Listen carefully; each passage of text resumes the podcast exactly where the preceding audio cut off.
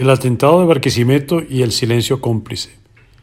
Lo ocurrido el sábado en el estado Lara, en contra de la manifestación pacífica de la oposición y el atentado criminal contra el vehículo en el que estaba el presidente Guaidó, es una prueba del nivel de canibalismo político de las autoridades locales del PSV, que como no cuentan ya con el respaldo popular, usan la fuerza bruta para atemorizar, y no les importa llegar incluso al asesinato político. Hay que recordar que así se inició la Guerra Civil Española.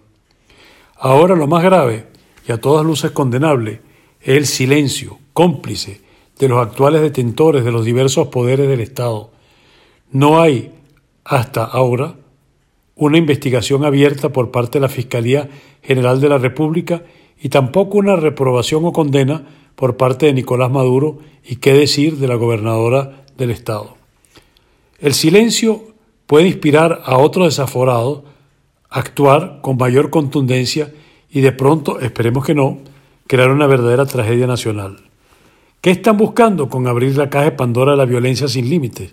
¿Creen que eso solo provendrá de un solo lado o que desafortunadamente pudiera abrir una escalada de acciones y reacciones que nos llevaría a algo que ningún ser sensato puede desear como sería una nueva guerra civil en nuestro país?